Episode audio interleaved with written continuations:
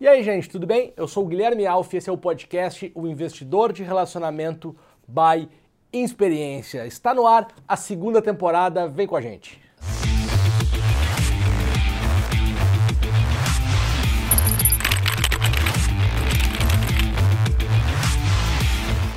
Muito bem-vindos ao nosso podcast. Você que está ouvindo pela primeira vez ou está assistindo pela primeira vez, eu quero lhe contar que este podcast já está na sua segunda temporada. Este é o segundo episódio da segunda temporada. Então você tem 17 episódios, 17 bate-papos muito legais da primeira temporada que você pode voltar aqui no Spotify ou no YouTube ou na plataforma que você está escutando e pode escutar, assistir os outros episódios, certo? No episódio de hoje eu estou recebendo aqui o Anderson Bruno, gerente sênior da LG.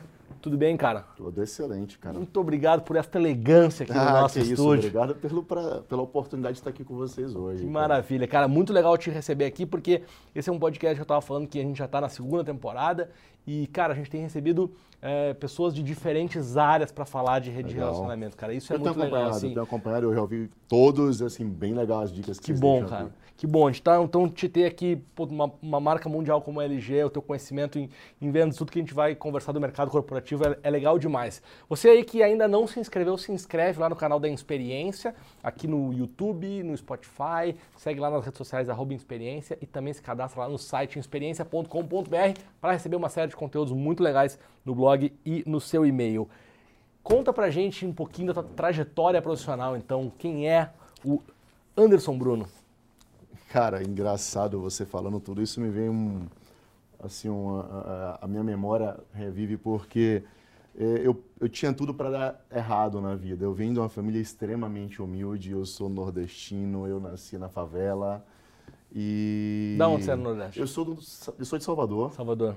Adoro. É... Bahia ou Vitória? Eu, cara, eu não sou muito fã do futebol, eu prefiro não emitir opinião para não gerar desconforto com os familiares. Os familiares. E lá, lá a rivalidade, lá a rivalidade é... é forte. Mas assim, eu venho, do, eu venho da família extremamente humilde. Eu nasci num bairro paupérrimo chamado Capelém de São Caetano. Acho que a única pessoa que saiu da Capelém de São Caetano foi Xande do Harmonia. Pô, é. Então, acho que eu e Xande somos os dois únicos. São da mesma altura, é. gente alta, né? Vocês estão ouvindo a gente e não sabe, mas o, o, o Anderson é bem alto. Então, eu saí, eu saí da, da Capelém de São Caetano, comecei a minha vida muito cedo é, na, a trabalhar, porque eu precisava trabalhar.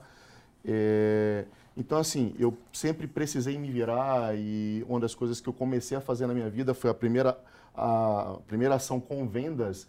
É, eu vendia cordinha de mel, você sabe essas cordinhas de sim, mel? Sim, sim, aquelas então, tu, tu aquela, morde assim a, a pontinha. Eu, eu, comecei a minha vida vendendo cordinha de mel. Tá? E assim, isso, isso para mim é uma inspiração muito grande e, e me mantém extremamente é, forte no, no dia a dia, porque o caminho que eu trilhei nem eu mesmo acreditava que eu poderia chegar assim, mas eu sempre fui muito consistente na minha caminhada. Isso fez com que mudasse todo o meu, meu a minha perspectiva de vida. Mas enfim, saí da Capelinha do São Caetano, estudei sempre em escolas públicas. Como eu te falei, tinha tudo para dar errado. Sim. É, mas eu sempre fui muito dedicado, sempre sempre soube onde eu queria chegar. E tudo que eu fiz na minha vida foi vender. Então, é, eu sempre brinco, eu sou hoje formado, eh, sou engenheiro formado, mas a única engenharia que eu faço na minha vida é engenharia social. Tá? Então, eu nunca pus meu diploma em, Sim. no meu dia a dia e a única coisa que eu sei fazer hoje é vender. Tá? Então, é, passei por algumas outras multinacionais é, na minha caminhada comercial. Essa é a minha segunda passada estada na LG. Eu já estou nessa segunda estada há 10 anos já. E em isso, construí toda a minha caminhada sempre com vendas, sempre buscando é, olhar no, pela ótica de quem faz com, contato comigo, qual a necessidade deles. E isso é dessa forma que eu construí a minha carreira. Como é que você foi parar na LG? Então, eu fui parar na LG pelo seguinte motivo. Quando eu me formei em engenharia, a LG necessitava de um suporte ou de um engenheiro no Nordeste para fazer um controle de pós-venda. Então eu entrei como pós-venda no primeiro momento. E aí eu, fui eu dava suporte à, rede autorizada, esses postos autorizados, assistências Sim. técnicas, para poder ver se, os, se eles estavam prestando um bom serviço para a marca. Quase como uma auditoria? Isso, eu fazia uma auditoria das redes autorizadas. Perfeito. Só que eu tinha um contato estreito com o departamento comercial. E em um dado momento, o gerente nacional de vendas olhou para mim e falou assim: cara, eu acho que você não está no lugar certo. E aí me fez uma, uma, um convite para atuar na área comercial, nesse primeiro momento ainda como representante de vendas. E aí eu fui trabalhar como representante de vendas da LG. Tá? Então eu desenvolvi toda essa, essa parte de ar-condicionado, que é a área que eu atuo dentro da, da empresa. E aí eu recebi um outro convite logo na sequência, cinco anos depois, para a Philips. É, para vender iluminação. Eu não sei se vocês recordam desse momento, mas assim, lembra que chegou a lâmpada de LED no Brasil? Lâmpada de LED, então, sim. Então, a Philips me convidou para eu ser um dos pioneiros a introduzir lâmpada de LED no mercado nacional. Então eu mudei para a Philips, aceitei esse desafio porque era uma coisa extremamente nova. Eu não sabia a diferença de uma lâmpada para uma, uma vela. Sim. Enfim, eu sabia que ligava e acendia, enfim. É, iluminava e estava tudo certo. Iluminava, estava tudo certo. e aí eu fui construir essa carreira na Philips é, no segmento de iluminação. Então, como eu não sabia, como eu não conhecia, eu fui, tive que estudar tudo novamente, tive que desenvolver é, relacionamento com todos esses nossos clientes que não tinham naquele momento. Eu tive que desenvolver um conceito de como levar a informação para o cliente final, porque eles não sabiam nem o que era aquela nova tecnologia, enfim. Passei quatro anos na Philips, foi quando a LG me chamou de volta e eu retornei à LG. O bom filho a casa torna. Estou aqui até hoje. Cara, me diz uma coisa, aonde, eu fiquei curioso, assim, aonde a engenharia como, como opção de, de formação uh, com, com vendas, onde, onde, casou essa história? Por que engenharia e, e continuar na venda? Como é que você fez isso? Então, em, em, paralelo ao período que eu trabalhei na LG, eu fiz uma coisa é, porque eu gostava de fazer. Eu, eu, eu, eu dei aula. Tá? Então, por, eu, eu, tive, eu fiz escola técnica profissional, meu segundo grau é profissionalizante. E aí, eu, um dado momento, eu comecei a repassar o que eu aprendia na escola. Eu, eu, sabe, eu não sei se acontece em São Paulo muito comum, mas eu fui ser monitor da própria escola uhum. que eu estudava uhum. para ser bolsista. Sim. Então, eu fui ser bolsista como monitor. Então, eu comecei a dar treinamento. Em paralelo a essa, essa atividade de vendas, eu sempre sempre dei treinamento, treinamento. Então eu cheguei a, a ser professor é, na, nas horas vagas no Senai, no Senac, dei aulas nesse, nesse ínterim é, relacionada à engenharia. Tá? Eu sou engenheiro eletricista com, com especialização em telecomunicações. Então, quando chegou o Wi-Fi no Brasil também, eu comecei a dar treinamento de como você implementar uma rede Wi-Fi. Ah, você teve que se reinventar, Total. se adaptar e aprender muitas, Total. se relacionar várias com vezes, muitas coisas. Várias vezes. Na carreira. Várias vezes. E, e nunca deu errado? Ah, algumas vezes falha, mas a gente tem que entender que você não está no caminho certo e corrigir, porque a nossa vida não é uma linha reta, é, você tem várias, várias, várias curvas pela frente. Cara, vendas é um negócio muito interessante. Eu acho que assim, tem muita gente que é apaixonado por vendas e eu, e eu vejo quando você fala de venda, de comercial, dá pra ver que você fala com, com gosto, assim.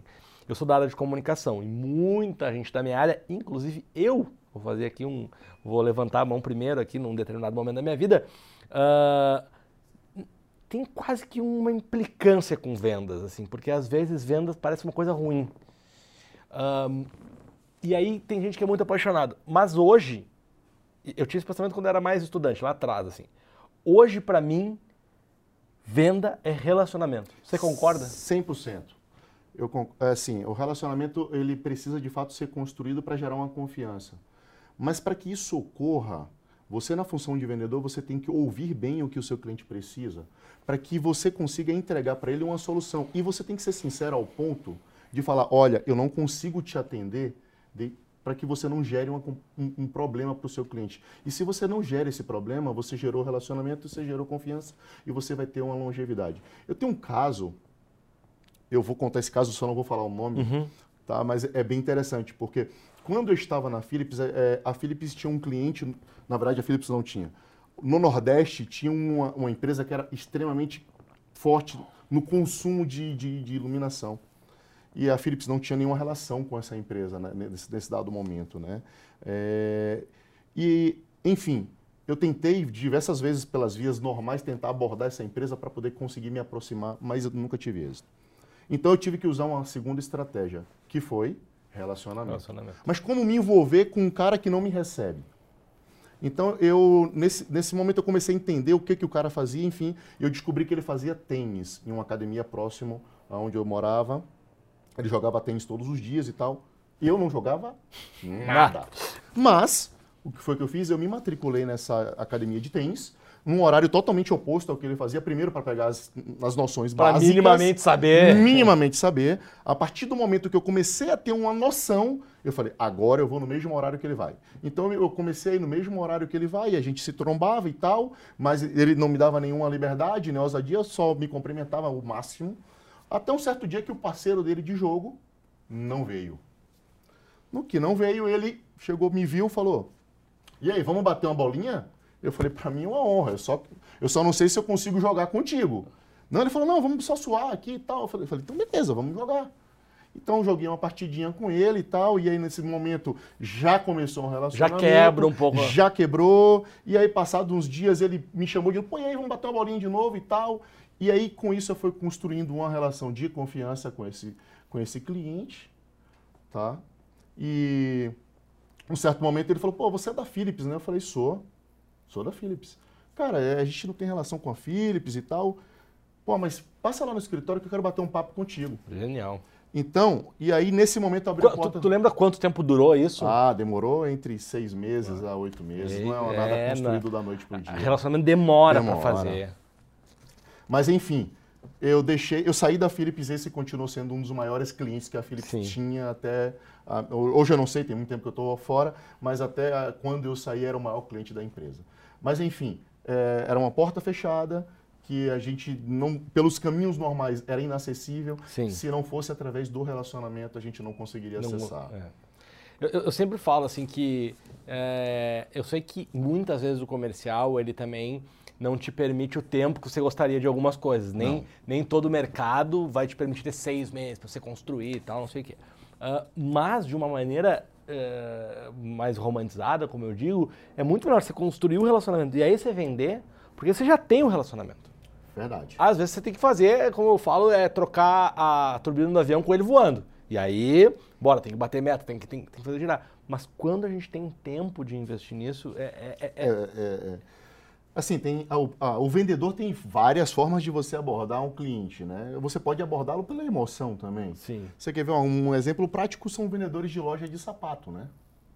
Você chega na loja de sapato, o vendedor nunca traz o que você pediu a ele.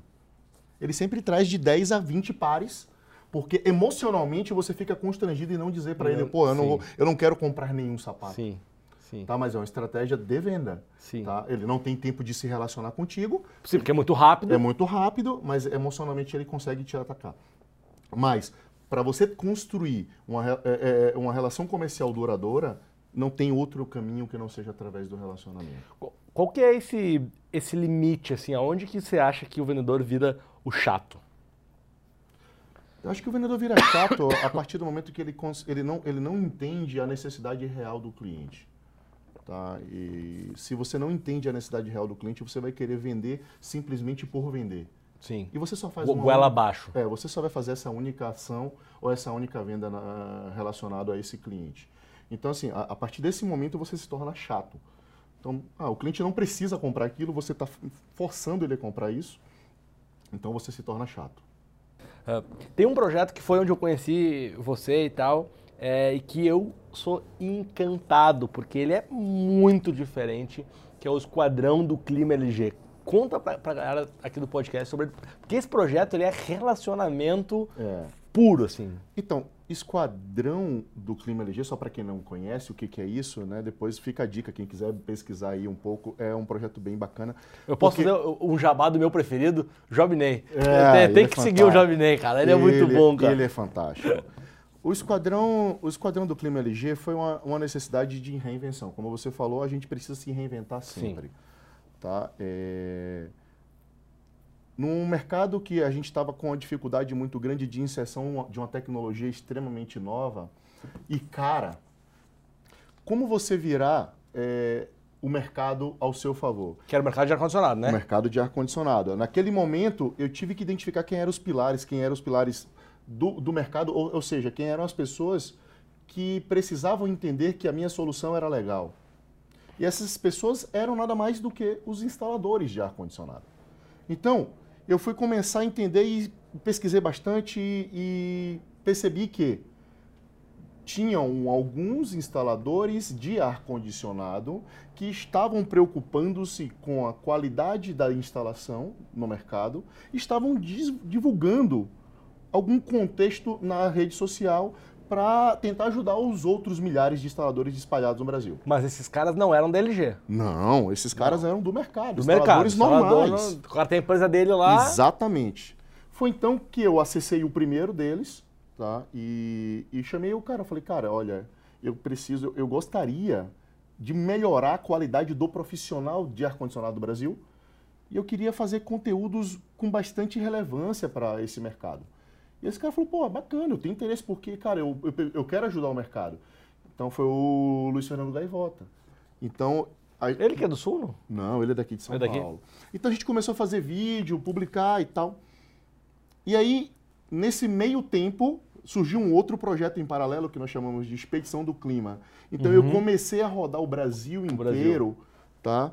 Levando conhecimento nas, nos, nos principais estados brasileiros.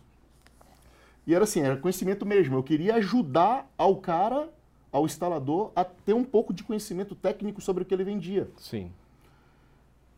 Só que o Luiz estava do meu lado, porque ele, ele era, ele ele estava divulgando isso em rede social. Só que aí o que, que acontece? Quando o Luiz começa a aparecer, começou a outras pessoas aparecerem, tá, com vontade de querer entrar nesse projeto. Eu falei, calma, calma que o negócio está tomando uma outra proporção.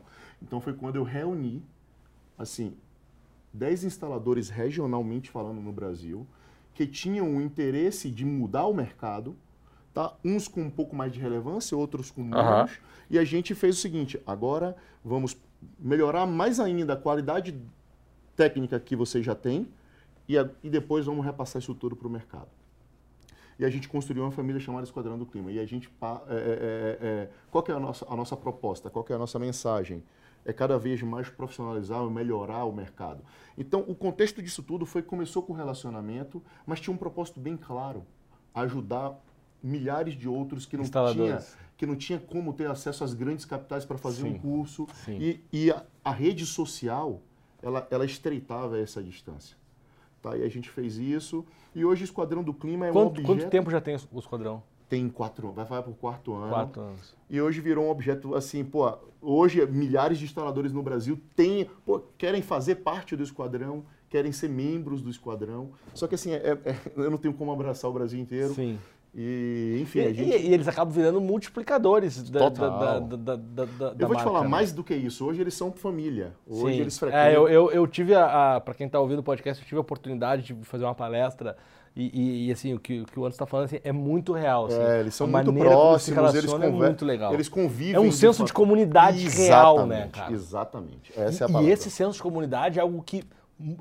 Não o vou dizer todas, assim, mas grande maioria das empresas badaladas e faladas, inovadoras, startups e unicórnios, tá todo mundo buscando. Pô, e aí vê uma gigante como a LG fazendo isso num mercado de ar-condicionado, juntando. Cara, é muito legal.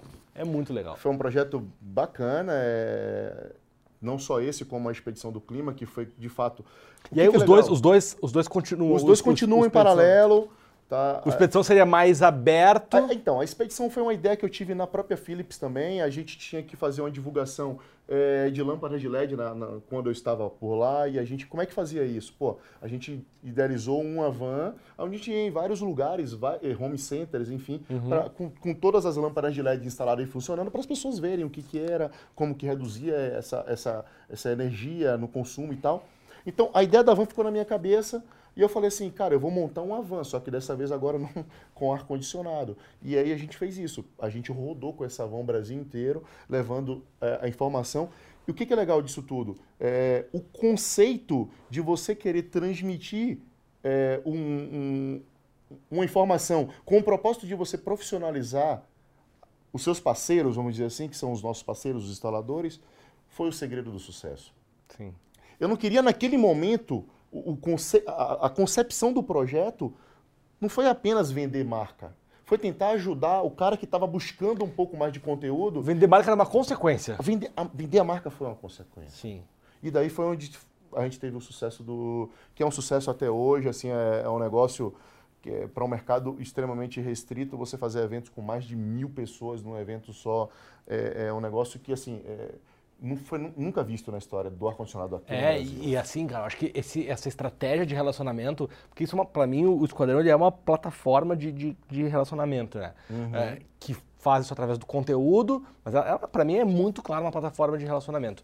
É, eu, eu sou muito encantado com ela quando você tá falando de, uma- de um nicho tão nicho, né? Tão muito, tão muito estreito, muito né? estreito, né? Que, que torna isso ainda mais difícil. Ah, a gente está falando muito de evento, de conteúdo. Quais são as tuas outras estratégias de relacionamento? Então, eu, eu, eu- a, minha, a minha maior estratégia de relacionamento é sempre ser verdadeiro. Com quem eu me relaciono? Muito bom. É, eu sempre falo para todo time que trabalha comigo, a verdade tem que ser dita a todo e qualquer momento, nem que ela seja ruim. Sim. Tá? Se você constrói é, a, sua, a sua reputação baseada numa verdade, tá? eu acho que você mantém uma relação extremamente duradoura, porque gera confiança. Tá? E isso é a minha premissa básica. É, sempre ser ver- ver- verdadeiro sempre, tá? Sempre com quem você se relaciona, com o cliente, com com com o seu parceiro. Então, assim, mesmo que essa verdade seja doída, eu acho que você tem que agir sempre com ela, sempre com a verdade. Você faz negócios. ah, aí, essa é uma pergunta que não é tanto hoje no seu cargo da LG, tá? Mas é- era um pouco mais ampla, assim. Você faz negócio de graça, o que que você acha de fazer coisas de graça? Eu, eu não vejo problema de, em fazer nada de graça, desde que você esteja ajudando ou cola- colaborando com alguma coisa ou com algum tipo de propósito. Tá? É, se você tem um propósito que você vai buscar isso lá na frente, ou que você tem um propósito de estar ajudando alguém, ou que você tem, enfim, se você tem um propósito, o valor é a menor, a menor parcela de importância para que você consiga fazer alguma atividade, alguma ação, enfim. É o que eu sempre digo, né? Dinheiro é uma das formas de se remunerar, né? Uma das formas de se remunerar. E é ótimo, adoro dinheiro, né? Quem não gosta? Mas ele, ele é só uma das formas. Qual é o teu, o teu maior propósito? Deixar um legado. Então eu quero um dia parar de trabalhar e eu quero, eu quero que as pessoas lembrem. Pô, aquele cara, ele construiu alguma coisa bacana na área que ele trabalhou, na área que ele atuou. Então, para mim, meu propósito é deixar um legado. Sim. Eu não tenho um propósito macro de chegar em determinada escala ou cadeia ou posição, não, não é. Meu propósito é deixar um legado, é construir uma imagem, uma reputação e deixar como ensinamento para quem vai chegar. Cara, tocou num ponto que é, é fundamental, que eu falo muito, que é reputação, né?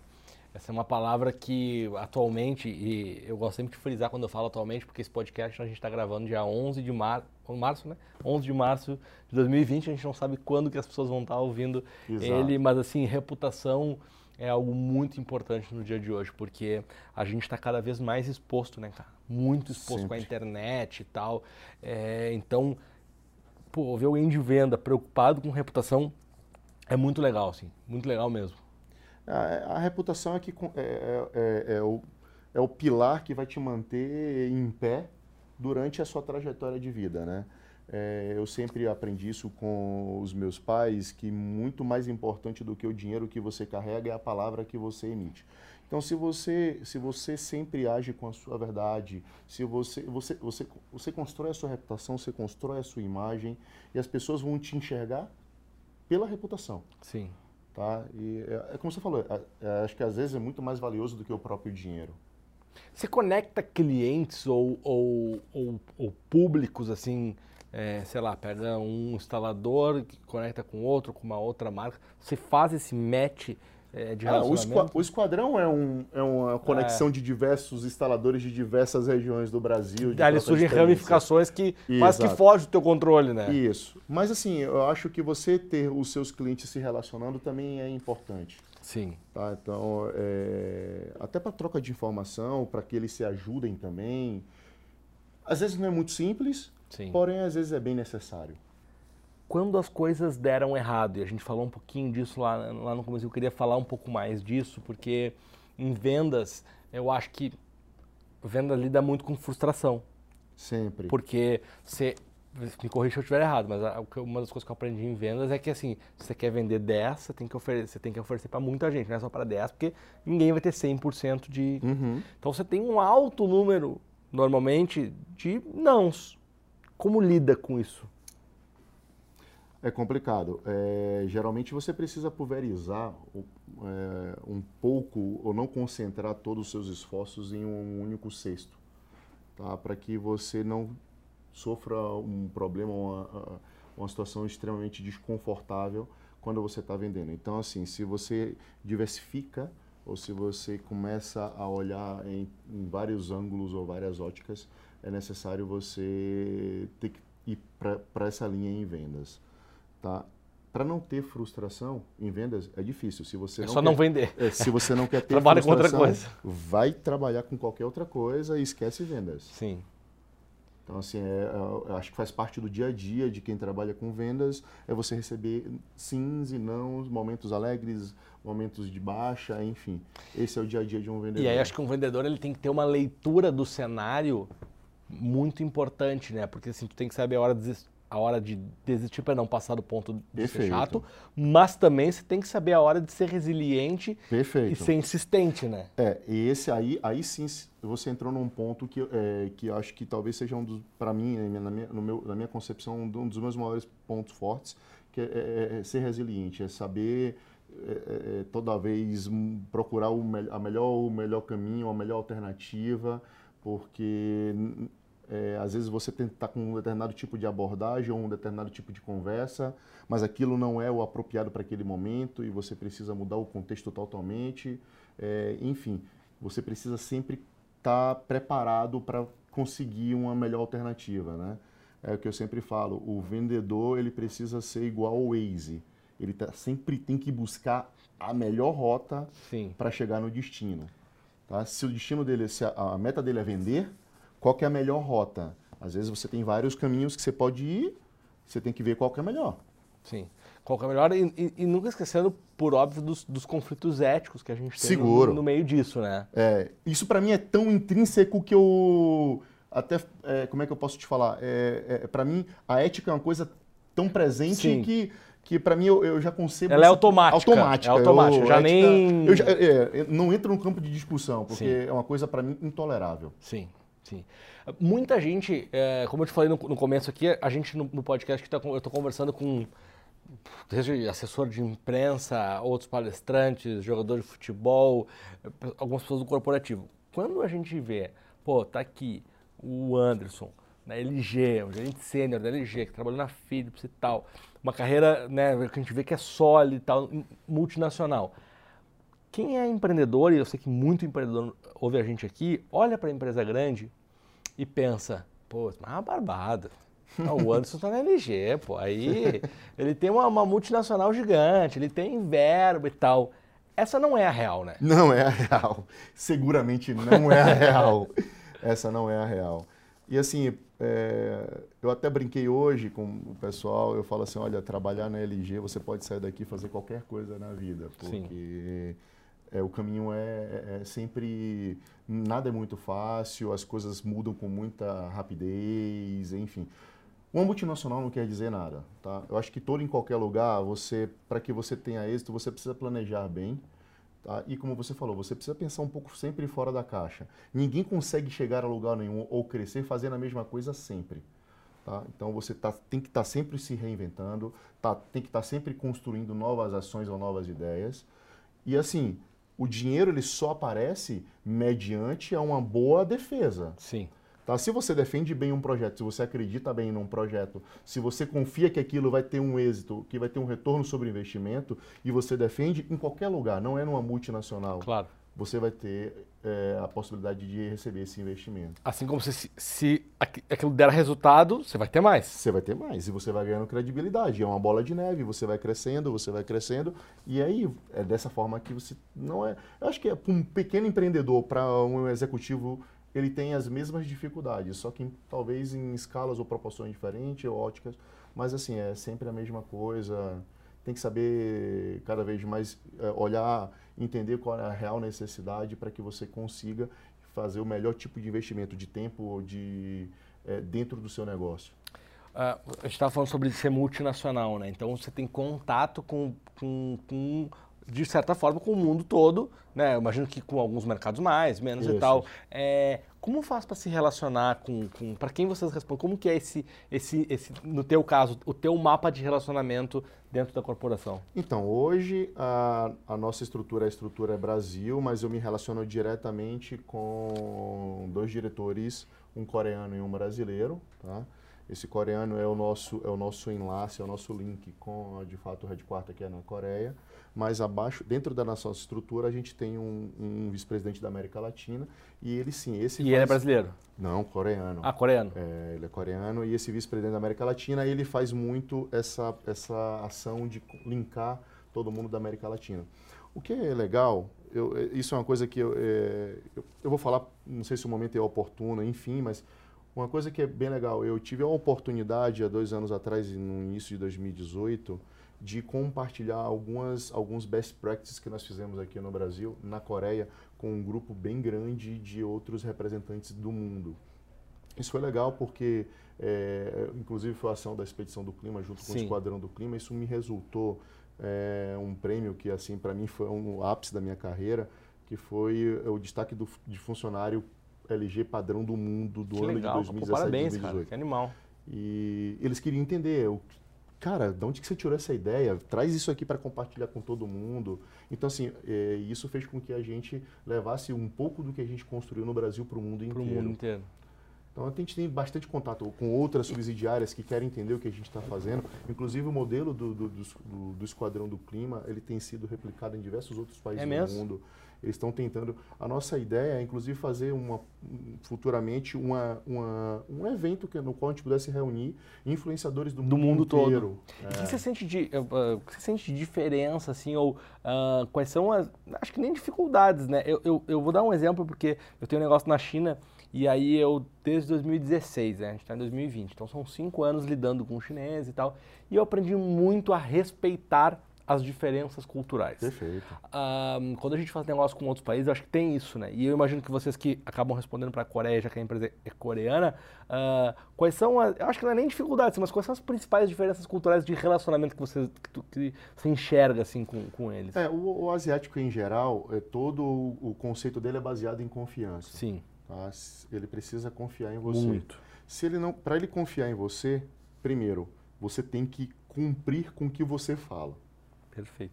Em qualquer coisa que você faça, se, se você falou ou se você a, colocou a sua palavra em xeque, ele vai te dar toda a condição para que você execute aquilo. Sim. Mas em contrapartida, ele vai Você- querer que, que que você você, execute.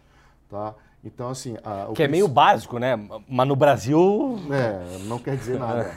Então, o asiático em geral, o coreano, ele trabalha muito assim. Se você a- a- empregou a sua palavra, se você falou que aquilo vai gerar esse resultado, mas que você precisa desse investimento para conseguir isso, ok. No primeiro momento, você precisa mostrar isso para ele. Mostrou, ele comprou sua ideia? Ok. Daí ele vai investir em você. Num dado momento, ele vai chegar para você e vai perguntar: e aí, qual foi o resultado disso? Acertou uma vez, você já ganhou uma estrelinha com ele. Se você acerta mais uma, você ganha mais uma estrelinha. E esse princípio da estrelinha lá é o que conta para que ele consiga se relacionar com outras pessoas do mundo inteiro. Cara, muito legal. Eu, eu tive a oportunidade de ir para a Coreia em 2017 e me surpreendeu muito a Coreia, assim, muito, assim, é um país que se desenvolveu demais, assim, muito rápido. Eu fiquei muito, muito curioso, assim, sou, É. sou, sou bem fã. Cara, o papo tá tão bom, mas É, estamos chegando no, no, limite, Está né? chegando no, no limite do nosso tempo. Eu sempre falo que papo bom é quando a gente perde a noção do tempo. Por isso que eu perguntei aqui agora há É. pouco quanto tempo a gente estava. Antes da gente ir embora, eu sempre deixo as três dicas que não vão mudar a vida de ninguém. Por que, que elas não vão mudar a vida de ninguém? Porque não vai nós aqui num podcast de 30 minutos querer mudar a Seguro vida de alguém. não. Mas são dicas que podem ajudar a provocar é, alguém ou entregar algum tipo de conteúdo. Então eu vou dar duas e te convido a dar Claro. uma. Ah, primeiro eu quero deixar um. Eu sempre trago um livro, uma série, hoje eu vou trazer um podcast. Um podcast muito legal da Renata Lopretti, que é uma jornalista, ele se chama O Assunto. Ele é um podcast diário, super legal, de assuntos ah, que estão acontecendo agora. É muito legal, tem no Spotify, e acho que tem no Globo.com também, então se chama O Assunto, da Renata Lopretti. Segundo eh, gatilho, esse sim é um pensamento, é uma provocação, é aproveite a era fácil que a gente está vivendo. O que, que é a era fácil que a gente está vivendo, gente? Uh, tá muito mais fácil se comunicar, tá muito mais fácil fazer negócio. Não sei se você concorda comigo, mas há, há 30 anos atrás, abrir uma empresa era assim um negócio... Extremamente complexo. Putz, de outro mundo, assim. Hoje em dia tá muito... A gente tem muito mais acesso às coisas. E muito mais acesso, tem muito mais concorrência, muito mais ideia, blá, blá, blá. mas aproveitem essa facilidade. A gente precisa... Uh, tem um, um palestrante que tem experiência, um speaker que é o Gustavo Schifino, que fala o Guga, que já está convidadíssimo para vir aqui, só a gente vai fechar a agenda, o Guga com certeza vai vir. Ele fala muito sobre a tecnologia, o quanto a tecnologia tem ajudado pro bem o mundo. A gente tem uhum. uma expectativa de vida maior, a gente tem mais felicidade, alguns dizem o contrário, mas eu tô, eu tô com ele nessa. Então, a minha segunda dica é aproveite a era fácil que estamos uh, vivendo. Terceira dica, Anderson. Então, a minha dica vai ser relacionada a vendas. Vendas Ótimo. atrelada a relacionamento. Tá? Se você hoje gostaria ou quer crescer é, como na área de vendas ou como um bom vendedor, é, escute um pouco mais a necessidade do seu cliente. Tente entender a real necessidade dele, porque uma venda por impulso pode gerar um cliente insatisfeito. Tá? Você pode ter é, a oportunidade de nunca mais acessar aquele cliente. Então, assim, escute, entenda o cliente, Tá? E, de fato, se você conseguir solucionar o problema dele, siga em frente. Se não, parte para outra e vai buscar uma outra, um, outro, um outro cliente para que você consiga resolver o problema dele. Tá? Essa é a minha dica do dia para quem, vai, quem, quem, quer se relacionar e quem quer vender. Muito bom. Cara, obrigado, valeu, muito obrigado por dedicar o teu tempo para vir aqui compartilhar. Para mim que é uma satisfação estar aqui com vocês, cara. Vocês aqui da experiência, para mim é um prazer, sempre compartilhar a tua experiência, a tua história, é muito legal. Ainda mais caso você esteja só ouvindo, vá no YouTube e assista esta elegância aqui. esta elegância de quem está vendendo muito.